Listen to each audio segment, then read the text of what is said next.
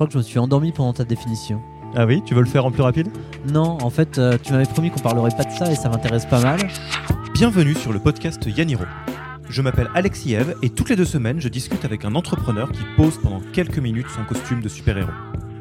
Aujourd'hui, j'interviewe Emmanuel Freund, fondateur de la société Blade. Vous ne connaissez peut-être pas Blade, mais vous connaissez sûrement leur produit Shadow. Shadow, c'est ni plus ni moins que le futur de l'ordinateur. Un ordinateur à la puissance de calcul déportée qui permet d'avoir une machine toujours à la pointe de la performance. Cet épisode est un épisode rare, car au milieu de l'excitation que Blade génère dans la scène tech, au milieu des 60 millions levés et d'une croissance vertigineuse, Emmanuel a choisi la tribune Yaniro pour parler de ce qui est bien plus important que tout le reste, le pourquoi. Pourquoi créer Blade? Pourquoi vouloir changer le monde? Comment garder le cap de ce rêve lorsqu'on est à vitesse Mad Max sur la voie rapide? Une fois n'est pas coutume, je n'en rajoute pas plus et laisse la parole à Emmanuel. Bonne écoute Bonjour Emmanuel. Bonjour Alex. Enchanté de t'avoir sur le, le podcast Yaniro. On est là en train de boire un café ensemble euh, à l'hôtel et c'est assez agréable. Et euh, donc peut-être pour te présenter rapidement, je vais te laisser surtout euh, toi te présenter. Donc tu as fondé euh, la société euh, Blade que je pense la plupart de ceux qui nous écoutent connaissent notamment pour votre produit Shadow. Oui, en fait, il y a que on, on fait, on n'a qu'un seul produit. On n'a pas voulu en faire plein d'une quelconque façon. On a un seul produit, c'est le seul qui nous intéresse. De toute façon, le nom Blade est beaucoup moins connu que le nom Shadow, qui est l'ordinateur qu'on est en train de créer. Alors vous vous attaquez ni plus ni moins qu'au futur de l'ordinateur parce que pour ceux qui ne le savent pas, le, le produit Blade, l'objectif c'est de mettre à votre disposition un ordinateur euh, surpuissant qui virtuellement ne se démode pas et reste toujours dans la course. Alors je, parle, je pense notamment euh, aux gamers qui nous écoutent, euh, avec une puissance de calcul qui est déportée parce que ces ordinateurs-là sont euh, dans des serveurs sécurisés. Je crois que je me suis endormi pendant ta définition. Ah oui, tu veux le faire en plus rapide? Non, en fait, euh, tu m'avais promis qu'on parlerait pas de ça et ça m'intéresse pas mal. En fait, effectivement, Blade, c'est une société qui marche très bien en ce moment. On a euh, 50 000 clients qui euh, euh, 35 euros par mois et on en a euh, tous les mois 10 000 de plus. On a euh, 200 personnes, on, a, on est dans deux pays différents, dont un bureau à, à Palo Alto. On fait l'ordinateur du futur, qui est un ordinateur qui est basé uniquement dans le cloud. Mais tout ça, je pense qu'on peut retrouver à peu près n'importe où. Ok, Et- allez voir Blade, euh, c'est un, un gros truc, euh, site vous saurez que ça existe, essayez etc. notre ordinateur, c'est le truc le plus génial du monde, enfin j'espère. J'espère que vous nous aimez, vous aimerez aussi. Passons à autre chose. Donc effectivement, là, l'idée, c'est surtout qu'on vienne euh, parler de, de choses dont tu parles euh, moins, voire pas. Euh, de quoi tu avais envie qu'on parle aujourd'hui? Parce que je t'ai laissé euh, un peu euh, la, la- tribune libre sur bah, toi, ce- toi et, toi et ta société. C'est une vaste question, mais c'est effectivement une question qu'on pose pas souvent et, j'aime beaucoup cette approche. Donc déjà merci de me laisser la parole, merci de me laisser m'exprimer un peu là-dessus. J'aimerais beaucoup qu'on parle de pourquoi, pourquoi j'ai fait ces entreprises, quelles sont, quelles sont les, les difficultés que je rencontre, quels sont, les- quels sont mes buts derrière et, et comment quelque part je peux partager ça ou entendre l'expérience d'autres personnes sur, euh, sur améliorer ce que je suis en train de faire, Alors comment tu peux l'entendre en écoutant les épisodes qui vont arriver après toi? Sans aucun doute. Et alors, bah, du coup, je te, je te poserai bien volontiers la question, maintenant que la casquette du, du, CEO, du fondateur euh, très, euh, très French Tech est, est mise sur la table, euh, pourquoi tu as, fait ça? C'est quoi le pourquoi derrière ta boîte? Alors, c'est une longue histoire. Je vais essayer de l'écourter un petit peu, mais euh, Et y a- surtout, essaye, je te, je te taquine direct, essaye de sortir le plus possible du storytelling que tu as forcément construit sans faire exprès euh, avec euh, les différentes interviews, les différents moments où tu as raconté ça. ça, ça va pas être possible. En Ah. fait, ça va pas être possible parce que c'est ma façon de rêver. Le storytelling, c'est la première chose que je me fais dans ma tête. C'est la même chose quand je fais un projet, quand je commence à créer quelque chose. Il y a du storytelling dans ma tête. Il y a du storytelling sur ce que j'ai envie de créer, sur la façon dont j'ai envie de le créer. Donc c'est, on va se dire, je vais me dire dès le départ que je veux changer le monde, que je veux changer le monde et que ce monde il sera comme ci ou comme ça. Et avec, et avec une- finalement un monde onirique, et je vais regarder tout ce que je vais devoir faire pour réussir à, à le créer ce monde-là. Et donc c'est la même chose quand je raconte une histoire, c'est une histoire à laquelle je crois et c'est une histoire qui m'appartient au bout du compte. Ok, Donc, euh, donc mon storytelling, ça sera, ça, c'est ma vérité. eh ben allons-y. Alors en fait, j'étais dans une, euh, j'avais fait une première société qui faisait des ordinateurs pour seniors. Pareil, avec le même but que euh, on va enfin en sortir les seniors de leur solitude, on va faire un truc complètement magique. La société a plutôt pas trop mal marché, on l'a bien vendu à, à Doro, qui est un fabricant suédois de téléphones portables. Doro nous avait racheté pour pouvoir faire toute sa ligne smartphone pour seniors, pour pouvoir créer les premiers smartphones pour seniors. Donc j'étais en charge d'une euh, d'une équipe d'à peu près une soixantaine de personnes, plus de la production en Chine, euh, du, euh, du hardware, de fabrication du smartphone, comme je voulais, de fabrication du software derrière, de comment on allait le vendre, par quels canaux, etc. Ça a très bien marché. On a, on a vendu euh, 250 000 euh, unités en deux ans. Et, et rapidement, comme, comme j'avais comme réussi à bien, bien mener ma barque d'une certaine façon, j'étais accepté au board. Donc le board, qui est euh, une réunion des, actionnaires principales, qui euh, c'est une société cotée. Donc c'est en fait des représentants des actionnaires, dont finalement tu t'aperçois assez rapidement que leur seul but, c'est de vérifier que la société va permettre de faire, va prendre des décisions qui vont permettre de faire monter l'action à court terme. Donc, euh, donc tout d'un coup, on se retrouvait à nous essayer de faire un smartphone pour les seniors, de changer la vie des seniors, d'avoir quelque chose d'incroyablement important et humain. Et nos décisions étaient revues tous les trois mois par un groupe de gens très intelligents, soit dit en passant, et très humains aussi sur d'autres activités, mais dont le seul but, c'était de dire si les décisions qu'on allait prendre permettraient de faire montrer le cours de l'action ou pas. Donc finalement, il y a plein de projets qu'on a dû qu'on a dû retirer parce que parce que pas assez court-termiste, pas assez pas assez clair que ça allait donner une plus-value à la à la société, des longs projets qui n'avaient absolument aucun sens qu'on a repriorisé. Finalement, je m'apercevais qu'au fur et à mesure, on travaillait tous, mais pas pour le même but. Et ça m'a beaucoup déplu. Et à ce moment-là, on a commencé à réfléchir un petit peu sur, euh, la société actuelle. La société actuelle qui est effectivement une société gouvernée par la finance et par, euh, le capitalisme, qui ne sont pas nécessairement des mauvaises choses, mais dans les faits, qui font que chaque personne se lève le matin, vont au travail sans réellement savoir pourquoi. Et, euh, et sur 100 personnes que je rencontre, c'est très très rare les gens qui savent pourquoi ils vont travailler. Bien sûr parce qu'ils aiment ça, bien sûr pour le salaire, bien sûr parce que c'est un challenge intellectuel un peu intéressant, parce que la plupart des gens me disent je vais travailler parce que j'aime bien travailler quand j'apprends de nouvelles choses. Mais je ne sais pas quoi, ce que ça veut dire apprendre de nouvelles choses. Quel est l'intérêt d'apprendre de nouvelles choses si c'est pas pour devenir plus sage, par exemple? Quel C'est quelle est la finalité d'apprendre de nouvelles choses? À quoi ça sert d'apprendre de nouvelles choses? Et est-ce que c'est un but en soi d'apprendre de nouvelles choses? Et finalement, au fur et à mesure, on voit que les gens savent pas vraiment pourquoi ils travaillent. Et c'est la première chose que je voulais faire. J'avais trouvé quelque chose dans ma première boîte, dans ma toute première boîte, là on faisait un ordinateur pour seniors. Là on était une dizaine de personnes, mais on travaillait ensemble. On travaillait réellement ensemble. On dormait, euh, on, on se couchait à 3 heures du matin, on passait une nuit blanche au bureau régulièrement. On n'en pouvait plus, mais on avait l'impression de construire, de créer quelque chose ensemble. Et ça donnait une sorte de micro-société, là où on prenait tous nos décisions ensemble et là où on créait quelque chose.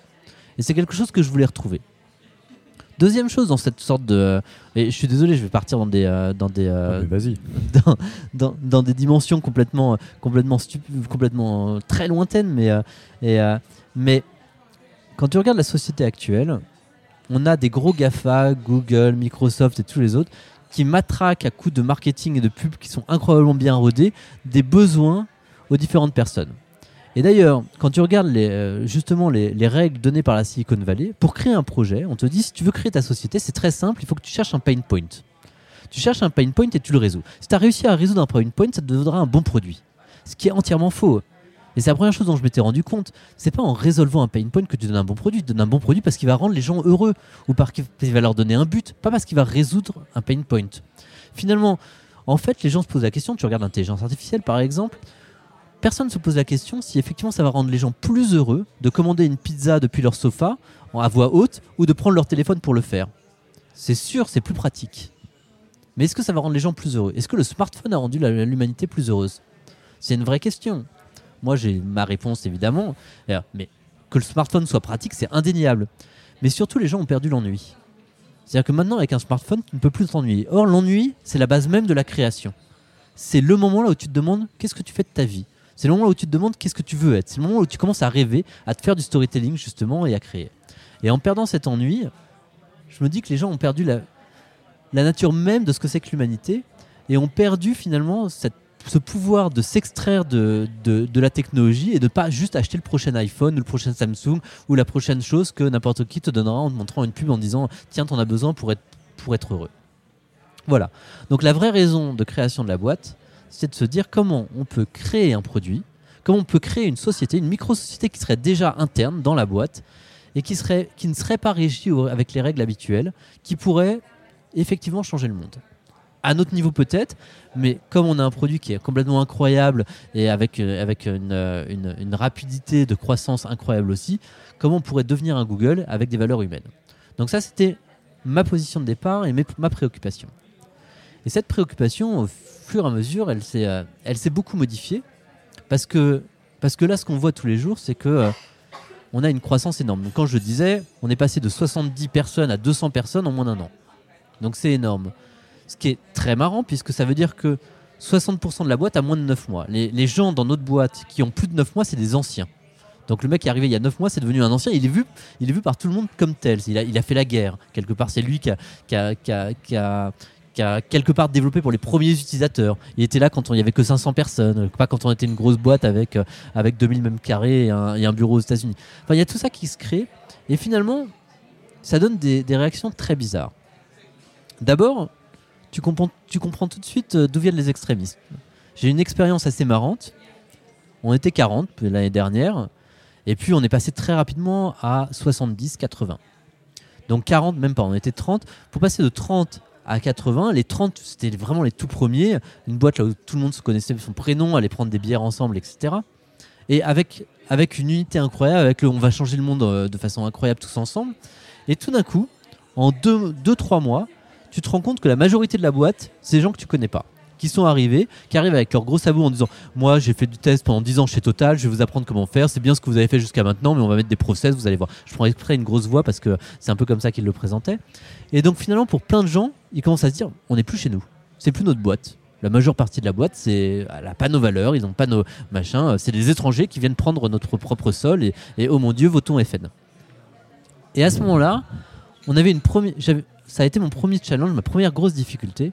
Comment tu fais pour garder une ambiance, une politique, un esprit fort dans une boîte là où finalement les gens sont perpétuellement nouveaux. Et la, majorité des gens, c'est des gens à qui tu n'as jamais parlé pratiquement. Et qui vont venir parce que parce qu'ils trouvent la boîte cool, parce qu'ils trouvent que, tu as fait trois interviews qui sont sympas et que, finalement ils sont bien payés là où tu viens. Donc, euh, donc ça, a été le, ça a été le premier gros challenge et c'est mon challenge continuel. Comment faire pour ne pas devenir un pur produit de la Silicon Valley, avec une croissance complètement dingue, avec euh, une boîte qui a un top management fait de C-level, puis ensuite de vice-président, puis de top manager, puis de middle management, puis de sous-middle management, puis de sous-merde quelque part. Et comment tu fais pour que tu aies toujours l'impression de créer quelque chose ensemble, que des gens aient envie de rester jusqu'à 2h du matin pour changer le monde? Parce que c'est cette envie de changer le monde qui permettra de le faire. Et donc, euh, comment tu le vis vraiment? Euh, ce constat que tu fais très bien de dire bon j'ai un cap j'ai euh, une vision pour la boîte une envie personnelle euh, il y a un historique derrière toute une histoire et des vagues des lames de fond qui viennent mettre à mal ça tous les jours. Déjà comment tu le comment tu le vis le moment où tu t'es rendu compte? Ben, on était 30 on était une famille et là il y en a d'autres et, et on commence à voter FN peut-être chez moi. Alors, on a rapidement trouvé des solutions pour que justement les nouveaux soient accueillis au même titre que les anciens et que, et que finalement on a trouvé des solutions. Enfin, ça a été déjà d'être incroyablement ingénieux et de re- de redéfinir, de re-réfléchir sans aucun a priori qu'est-ce qu'on pourrait faire pour faire une société. C'est assez drôle.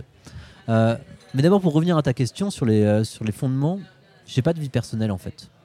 C'est pas un truc qui. euh, ma vie personnelle, c'est créer cette boîte. Et, et- je pense que c'est pareil pour beaucoup d'entrepreneurs, mais, euh, mais euh, finalement, tu te mets en jeu de façon perpétuelle, tes rêves, ils sont là. T'as pas, t'as pas de, j'ai pas de, en tout cas moi, je n'ai pas de, tout le truc de, il faut séparer notre vie personnelle de la vie professionnelle, il faut, il faut avoir un temps pour souffler, il faut, je ne connais pas, et ça ne fait pas sens. Et, et ce que j'ai constaté, mais c'est assez personnel, c'est que, euh, c'est que pour mes collaborateurs, pour mes employés, c'est la même chose. Un truc assez marrant, par exemple.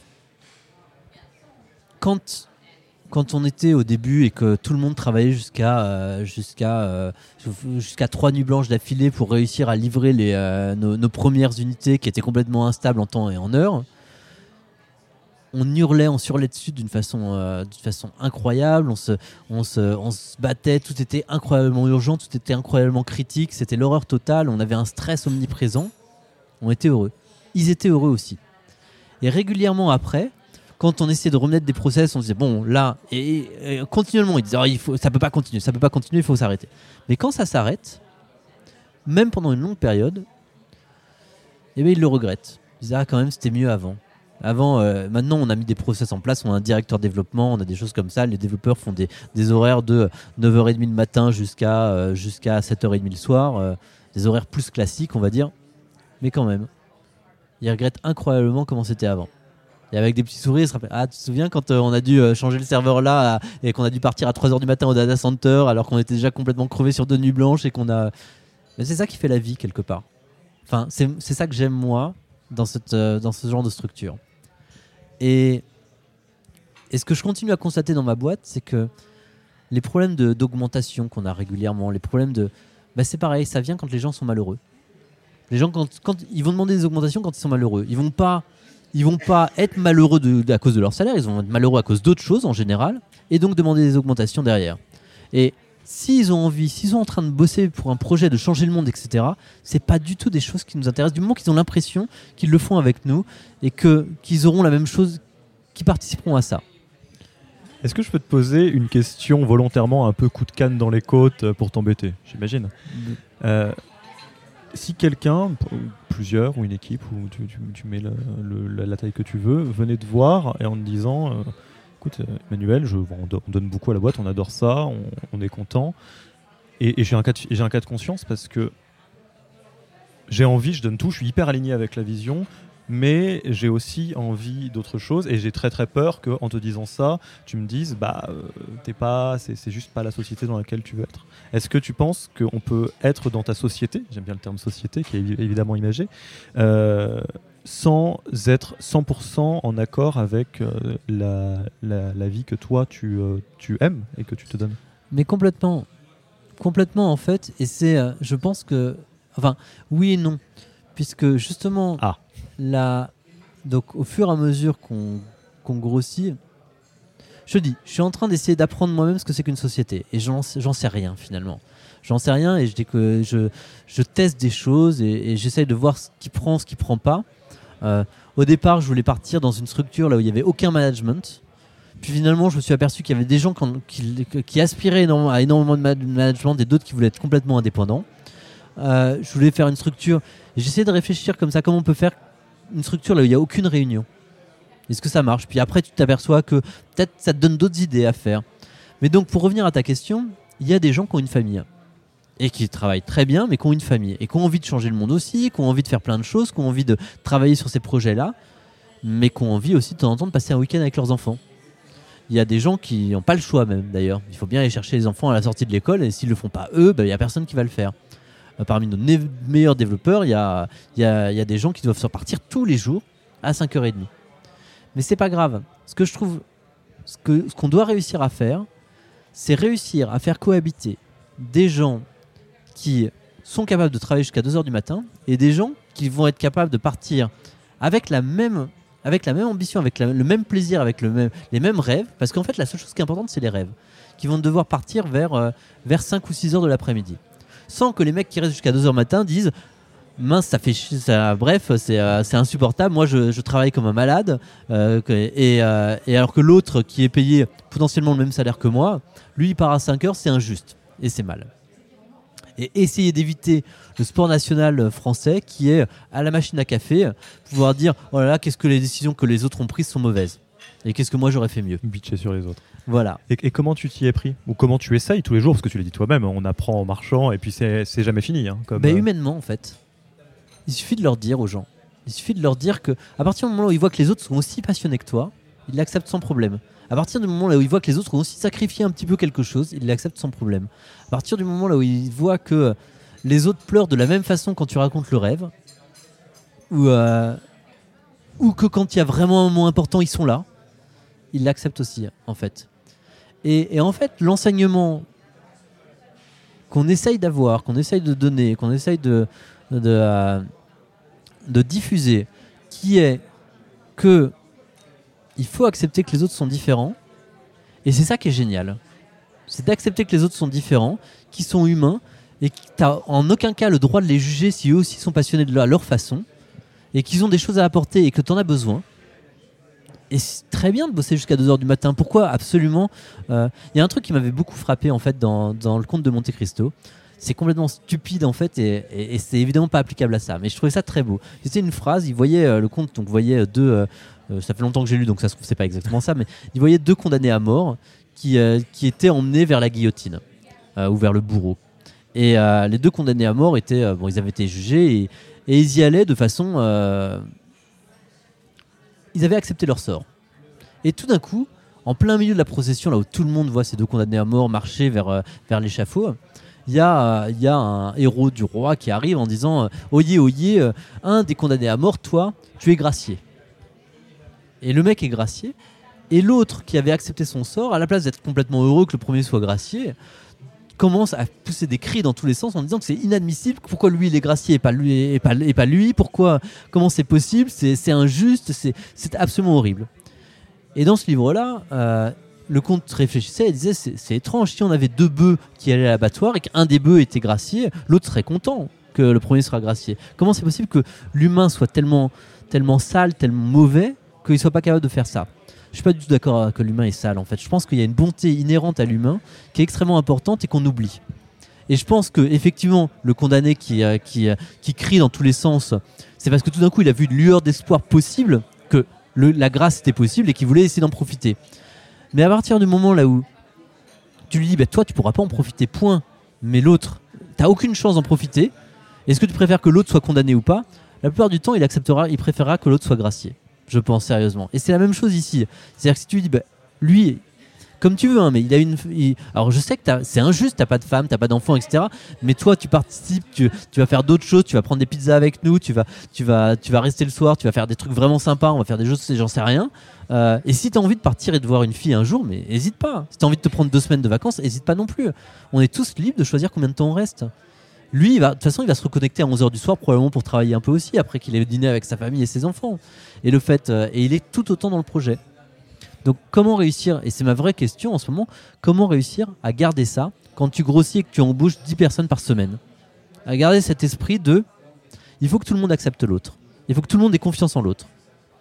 Et là, c'est un vrai problème de société pour le coup, parce que le dénominateur commun, en tout cas, qui revient systématiquement ce que tu dis, c'est vraiment le, feu et le regard porté vers le rêve et que quelque part après la manière dont, tu le fais, euh, ça t'appartient avec la vie qui est la tienne, avec l'engagement que tu y mets. Et quelque part, si je caricature, et tu as le droit de me dire que c'est pas comme ça que tu le penses, c'est tout à fait ok que chacun euh, construise le rêve à sa façon, de la meilleure des manières, avec un engagement qui est fort. Ce qui n'est pas ok, c'est d'être cynique par rapport à ça ou euh, d'arriver de manière orthogonale par rapport à, cette vision et à cette histoire-là. D'une certaine façon, oui.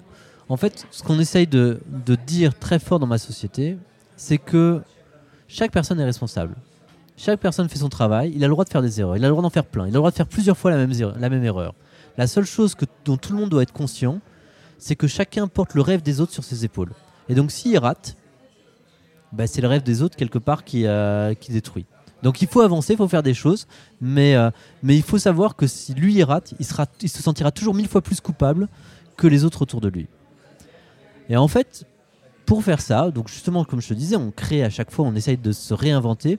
Là par exemple, je suis convaincu que c'est euh, le pouvoir qui, euh, qui corrompt légèrement la peur du la de la peur de la perte du pouvoir, qui corrompt d'une certaine façon les relations entre les gens en tout cas dans, cette société, dans, dans ce type de société. Donc là, on a mis en place un système assez drôle, là où deux personnes, toutes les personnes se, se review mutuellement. C'est-à-dire qu'on a un double, chacun est le boss des autres. Par exemple, on travaille tous les deux ensemble, bah, tu vas être mon boss et je vais être le tien. Qu'est-ce que ça veut dire? C'est-à-dire que c'est toi qui vas décider de mon augmentation et c'est moi qui vais décider de la tienne. Alors d'une certaine façon, ça donne lieu à, du copinage pur et dur, là où potentiellement on ferait rien tous les deux et puis on se donnerait tous les deux la meilleure augmentation. C'est pas vrai. En fait, on est tellement poussé par le rêve, comme tu dis, qui est la chose sous-jacente, que de toute façon, si on travaille bien ensemble et qu'on est poussé par le rêve, bah, on a tout à fait raison d'avoir la meilleure augmentation possible, puisque quelque part, on aura donné tout ce qu'on peut.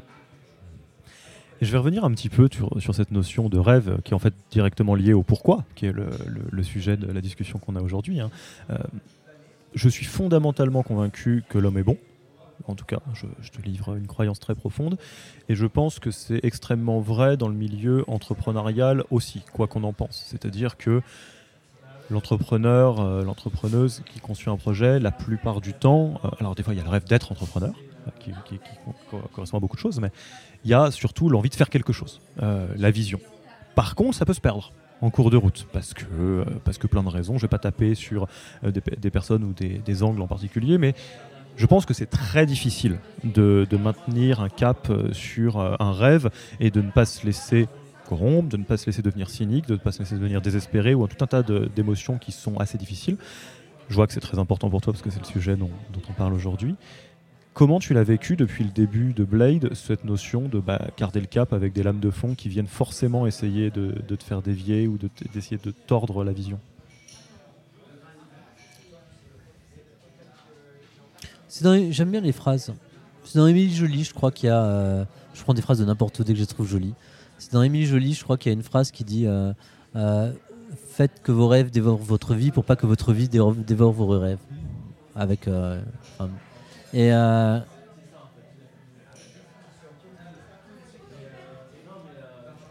En fait, la façon dont je l'ai combattu, euh, évidemment, ça a été dur de temps en temps, mais la façon principale dont je l'ai combattu, c'est que je m'en fous.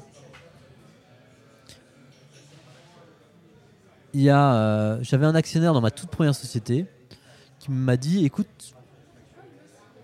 que ça soit dans une négociation, que ça soit dans, avec, des, avec des employés, que ça soit dans tes rêves, que ça soit il faut de toute façon juste que tu fasses toujours la chose qui te semblera juste, qui sonnera juste. C'est un son. Chaque chose que tu fais a une musique et un son. Donc il faut faire la chose qui te sonne juste, pas celle qui va t'apporter le plus ou qui. Essaye pas. Et, si tu fais toujours le truc qui te semble juste, tu n'auras jamais rien à te reprocher en fait. Et euh, j'aime bien mes rêves. J'adore mes rêves. Et donc en me disant à chaque fois, bah, je fais, euh, ça va dans cette direction-là. Bah, il y a des fois là où euh, on s'en éloigne vachement et euh, là où je vois que ça marche pas du tout. Mais en fait, je, je doute très peu que euh, j'accepte que je puisse me tromper complètement. J'accepte que je puisse prendre des très très mauvaises décisions. Et je suis pas nécessairement la meilleure personne de temps en temps pour prendre la décision, mais c'est pas grave. Je vais la prendre quand même. Et, et voilà, et on verra bien ce que ça donne. Enfin, j'ai, c'est. Les gens aiment dire souvent, c'est marrant, hein, c'est euh, le truc que le. Chaque fois que tu parles à quelqu'un, une des premières choses qu'il te dit, un peu comme une excuse, c'est Ah, Moi, je me remets très souvent en question. Euh, je- moi, je me, régulièrement, je me remets en question. euh, J'ai pas de problème à, dire que j'ai tort, etc.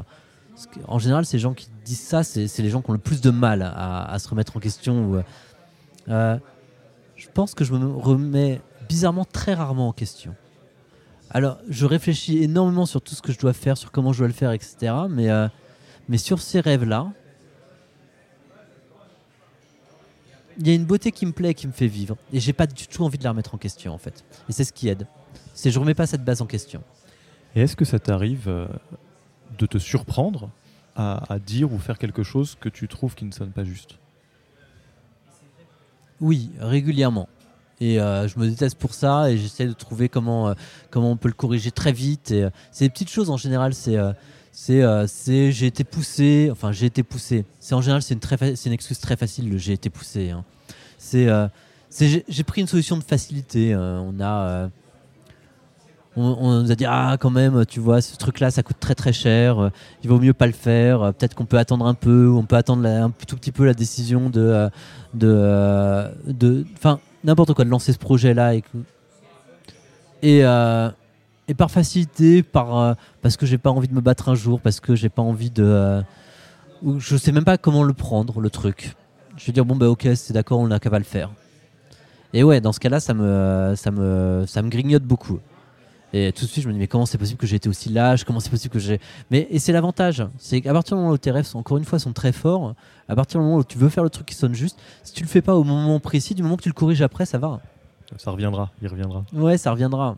Et euh, il faut que de- du moment que tu n'es pas capable de, de vivre avec quelque chose qui est pas juste, bah, tu te démerderas pour qu'il le soit. Et ce qui est pas juste, c'est euh, quelqu'un qui va pleurer parce que euh, parce qu'il va il va pas être bien, parce que euh, il comprendra pas là où on va, parce que euh, parce que euh, parce que t'as pas l'ambiance que tu. Ça m'est arrivé plein de fois de, découvrir alors que, que j'ai l'impression que euh, que j'essaie qu'on fait des trucs fabuleux, euh, complètement différents des autres, qu'on arrive à construire quelque chose, que finalement le résultat est pas du tout là que l'ambiance n'est pas du tout bonne aujourd'hui, que les bureaux sont complètement moches, que j'en sais rien. Que, euh, et, et à ce moment-là, on se réveille le matin et puis on se dit mince, j'ai raté. Au départ, par exemple, au début, du, au début de l'année, c'est moi qui étais en charge du développement. Euh, au début de l'année, on s'est aperçu que le produit était complètement instable. Et tous nos clients nous disaient quand même, il est un peu nul votre produit. Donc, euh, donc là, il fallait remettre en question certaines choses et pas remettre en question d'autres. Pas remettre en question notre rêve qui est faire le truc juste et avoir un produit parfait, et remettre en question le si c'est moi qui l'ai fait, donc euh, donc c'est bien fait. Donc dire ce que j'ai fait a été nul. Et c'est pas c'est pas hyper facile hein, de se dire que, mais je suis assez capable maintenant de le transformer en.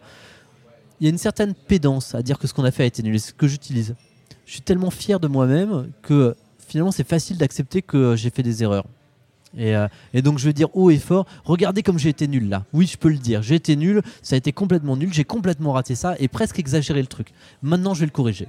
Je vais le corriger et vous allez voir, je vais prendre une dizaine de développeurs, je vais m'enfermer quelque part, on va revenir avec un produit incroyable. Et donc ça permet de changer le truc, ça me permet toujours d'avoir un storytelling. C'est pas juste j'ai été nul, c'est j'ai été tellement nul, mais j'ai réussi à faire un truc incroyable après et donc ça voilà. Ça me fait penser, il y a une, euh, grille de lecture que, j'aime bien, que j'utilise parfois euh, en coaching, qui est euh, c'est Jerry Colonna qui en, parle, qui, est le reality gap, donc le fossé de la réalité, qui, dit plus ou moins ça. La plupart d'entre nous, c'est valable pour beaucoup d'entrepreneurs, mais dans les êtres humains en général, on passe malheureusement beaucoup de temps de notre vie dans un fossé un peu désagréable qui est entre la réalité telle qu'elle est et la réalité telle qu'elle pourrait être, le potentiel de la réalité. Euh, et là, c'est exactement ce que tu dis entre euh, le euh, ah là là, le produit, il, devrait ou il pourrait tu faire, et bah, bah non, bah, pas exactement sur ça, etc. Et dans ce cas-là, il y a deux tentations très fortes de posture qu'il faut à tout prix refuser, mais qui sont assez humaines. c'est le cynisme corrosif, de dire bah, de toute façon c'est comme ça, ou qui, avance rien, et un, idéalisme inefficace qui est de dire ah mais ça pourrait être comme ça. Et ce que j'aime bien dans ce que tu dis, euh, que moi je, trouve absolument euh, admirable pour le coup, c'est un bon bah voilà on en, est là, je, ne m'illusionne pas, je suis bien dans ce fossé de réalité. Deux qu'est-ce que je fais pour avancer un peu plus dans ce que ça pourrait être? Peut-être pour cette fois, ça, on n'y arrivera pas à vitam aeternam, mais euh, en tout cas, moi, ça m'a fait penser à ça. C'est vrai, mais quand j'ai réfléchi, l'idéalisme à outrance, c'est quand même pas mal ce que je fais. Et, justement, pour couvrir mes erreurs, j'ai tendance à exacerber le point énormément. Je fais jamais des petites erreurs. Je fais des erreurs monumentales. Je ne trouve pas une solution un peu ingénieuse à quelque chose. Je trouve la solution ultime qui va changer le monde. Et, et, euh, encore une fois, c'est le storytelling, ça m'aide incroyablement à, faire que tout ce que je fais me semble intéressant et porté pour réussir à, pour réussir en fait à créer mon idéal. Ça te remonte d'aussi loin que tu puisses euh, t'en rappeler, cette, euh, cet attachement au storytelling? Bien sûr. Ça se manifestait donc euh, plus jeune dans les histoires littéralement, peut-être. Bah, tout petit, les jeux vidéo, les jeux de rôle, les les discussions avec les copains, le regard de. Alors après, on peut imaginer plein de trucs, le regard du père et des parents de façon générale, le, euh, enfin oui, on va pas rentrer dans la psychanalyse euh, à outrance, mais, euh, mais, mais oui, ça me remonte depuis, depuis très longtemps. Le fait de me faire mes propres histoires dans ma tête, c'est l'imagination, je trouve que c'est. pour moi, c'est devenu une force incroyable, c'est devenu ma force, et c'est ma source de toutes mes déprimes et de mes angoisses, et la source de tous mes rêves et de mes plaisirs.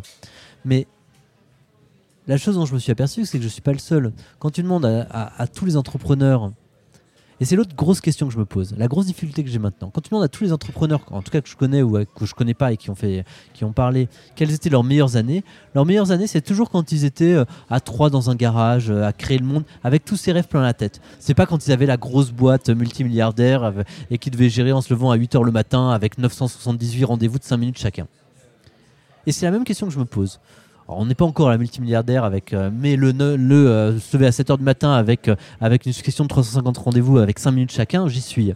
Et se coucher à 21h, 23h le soir, après une très longue journée là où, que tu as pu passer sans rien, finalement, complètement vide, parce que, parce que tu as un bureau aux États-Unis qu'il faut, à qui il faut faire. J'y suis aussi.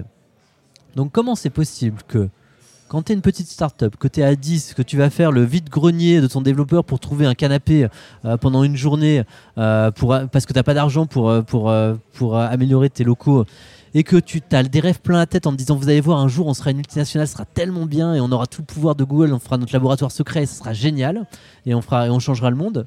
Quand tu es cette petite boîte là et que tu es réellement heureux, pourquoi quand tu as réussi à faire ça, moi maintenant par exemple, quand tu as réussi à faire ça, pourquoi tu l'es beaucoup moins? Comment c'est possible que justement la réalisation de tes rêves, ce qui pour tout le monde c'est le cas d'ailleurs, j'ai l'impression, pourquoi la réalisation des rêves rend moins heureux que la poursuite des rêves? Tu te sens moins heureux qu'au début de Blade? Ah, mais sans hésiter. Mais comme, comme beaucoup de gens. Mais j'ai pas perdu espoir. C'est euh, la grosse différence. C'est-à-dire que je, je suis moins heureux, sauf que, sauf que je les remplace, mes rêves. Donc je recommence à être heureux. Je n'aime pas du tout le fait de passer euh, plein, de petits moments en, micro-réunion pour prendre des décisions très rapides pour diriger 200 personnes. Ça m'intéresse pas et, de toute façon, je suis pas. Euh, c'est pas ça qui va faire changer le monde, au contraire. C'est euh, ça, retire toute créativité. J'adore travailler avec une équipe de 10 personnes pour, pour réfléchir comment tu vas changer le monde et, et mettre en place quelque chose. Donc, il y a une vraie question de comment tu le fais sur une très grosse boîte. C'est mes questions euh, actuelles. Et c'est pour ça que je suis redevenu heureux, parce que je sais que mon nouveau rêve, mon nouveau rêve c'est de faire ça. C'est d'essayer de comprendre comment, une fois que tu as réalisé les rêves de petit, tu arrives à en profiter. Mais retour, alors moi de l'extérieur c'est beaucoup plus facile de voir ça, retour dans le, ton aisance, ton agilité, dans le, fossé de réalité. Tu retombes dans. Enfin là, en tout cas, je le lis comme ça. Tu retombes dans. Bon, alors là, euh, la réalité pourrait être mieux, je pourrais être heureux comme au début ou différemment. Là, je ne le suis pas. Bon, bah qu'est-ce qu'on fait? Comment on s'assure de retrouver une manière de. C'est un peu ça, mais ça s'inscrit quand même dans une, euh, dans une continuité. C'est-à-dire la, la, la, la, caractérisation du problème qui est présente, je le vois, dans, dans effectivement toutes les sociétés. Comment faire pour faire en sorte que le bonheur, la joie, l'excitation, la, créativité que tu as quand tu commences à créer quelque chose, tu l'as aussi quand justement tu réalises tes rêves. Et, euh, et on le sait très bien que de toute façon, euh, en général, c'est le voyage qui est beaucoup plus intéressant que l'arrivée et que, le but lui-même. Et c'est les rêves que tu as pendant le voyage. On le sait aussi, euh, tu as plein d'autres phrases comme ça qui est euh, poursuivez toujours vos rêves de peur qu'ils vous rattrapent ou des choses comme ça. Mais c'est un peu ça. A. C'est très facile de rêver. Mais comment tu fais pour les réaliser derrière? Comment tu fais pour que leur réalisation t'apporte une plénitude, un bonheur ou une excitation? C'est beaucoup plus difficile. Et je trouve ça vachement intéressant à regarder.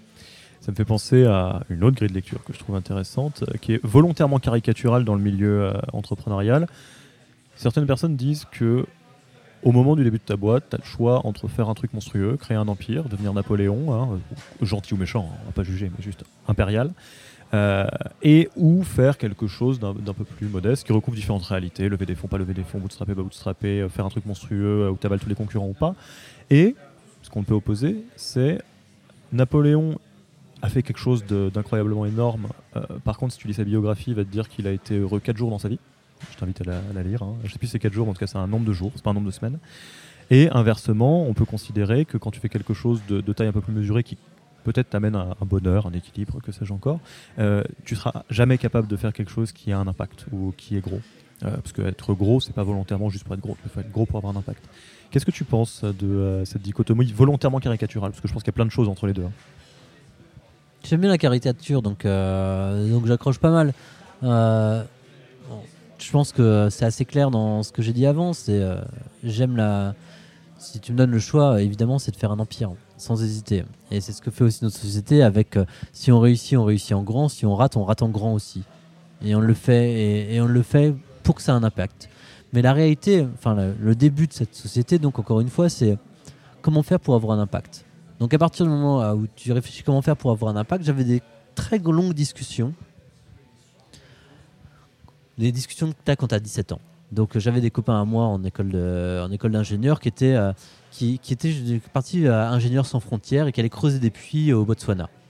Et euh, et moi, je leur disais, mais non, il faut faire un truc énorme, faut vraiment changer le monde, faut arrêter la fin, faut trouver un moyen qui ait plus de la fin dans le monde. Et eux, ils disaient, écoute, t'as qu'à faire tes projets euh, imbéciles. Moi, je vais déjà juste aider réellement. D'accord? Je vais, je vais y aller et je vais le faire. Donc, toi, tu restes avec tes rêves et, et sans rien changer. Moi, je vais peut-être aider que 4 personnes, mais au moins, j'aurais aidé 4 personnes, j'aurais sauvé la vie de 4 personnes. Et ça, c'est important. Et moi, au moins, j'aurais fait quelque chose.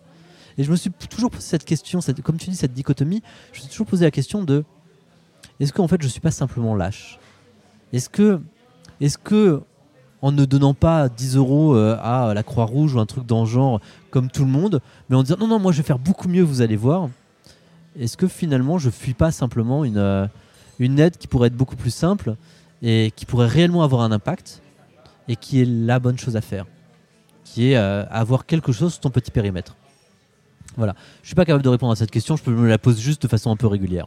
Bon, bah, ma croyance profonde, c'est qu'en creusant, tu saurais répondre à, cette question et que la réponse serait beaucoup plus nuancée et profonde, mais on va arriver un petit peu à la fin de l'interview. Je fais du teasing là pour si on se revoit une prochaine fois pour faire une interview de 3 heures Ça marche. un week-end. Euh, merci beaucoup euh, Emmanuel pour cette discussion sur le, vaste sujet de euh, changer le monde et du pourquoi de, sa boîte. Merci beaucoup. Je vais terminer cette interview par un, sujet, une question qui, me tient personnellement énormément à cœur. comme tu le sais, croyance et intention pour, pour mon métier. Je suis assez convaincu qu'il est tout à fait possible pour des entrepreneurs et des entrepreneuses de ne pas être obligés d'être Iron Man et Wonder Woman, mais d'être euh, Luke Skywalker ou, euh, ou. Euh, c'est-à-dire des héros avec tout le chemin du héros, hein, où tu commences fermier de l'espace et où tu vas peut-être terminer maître Jedi. Et sur le chemin, il y a beaucoup de choses qui se passent, dont la, la, la, découverte pour Luke Skywalker de dans sa grotte, il y a Dark Vador, c'est mon père, tout ça, tout ça, on va pas refaire les films si jamais tu étais peut-être un héros euh, plus qu'un super-héros, dans ta grotte euh, sur Dagoba, qu'est-ce que qu'est-ce que trouverais? Qu'est-ce que je trouverais comme chose qui me fait peur ou qu'est-ce que je trouverais comme chose qui me fait plaisir pour, euh, pour rester tranquillement, pour, pour avoir une retraite? C'est quoi exactement? Dans, la grotte, dans les films hein, de, de, Star Wars, dans la grotte, il y a plutôt quelque chose qui te fait peur. Il y a ta part sombre, il y a, y a ce que tu fuis, il y a ce que tu ne veux pas montrer. À moi-même, clairement. C'est-à-dire? Bah, c'est euh, euh, c'est tous mes démons, toutes mes peurs, toutes mes euh, tous mes.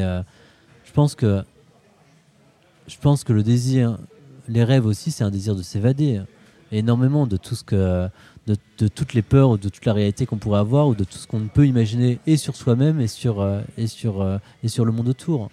Donc donc je sais très bien que, j'ai, euh, que je suis rempli de plein de petits démons ou de grands démons que j'essaye de gérer au mieux possible, euh, justement par mes rêves et par un échappatoire. Tu penses que, tu, que c'est possible, quasi philosophique hein, comme question, de euh, rêver avec la réalité?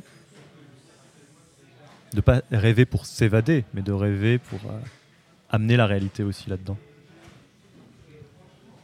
Je pense que les... Je pense que ça n'a aucune importance. Je pense que tu, que ça soit pour t'évader ou pour euh, que tu le fasses avec la réalité, du moment que la raison pour laquelle tu rêves est moins importante que ce que tu vas faire pour les réaliser. Et dans quelle mesure ils vont pouvoir te porter. Ce que je vois, c'est que quand tu rêves assez fort, tu es capable de transformer la réalité. Et la réalité se transforme justement parce que tu le rêves assez fort. Euh, c'est dit de façon un peu bête par euh, les théories américaines sur le pouvoir de dire oui ou ce genre de choses complètement que je trouve complètement stupides. Mais, mais la base sous-jacente de plein de ces théories, c'est ça. C'est quand tu rêves assez fort, quand tu veux assez fort quelque chose, tu es capable de trouver les moyens quelque part qui vont, qui vont courber la réalité pour aller dans cette direction. Et c'est ça qui va permettre de le faire. Merci beaucoup Emmanuel. Merci Alexis. On se reverra peut-être une prochaine fois dans le futur et d'ici là, à très bientôt. À très bientôt.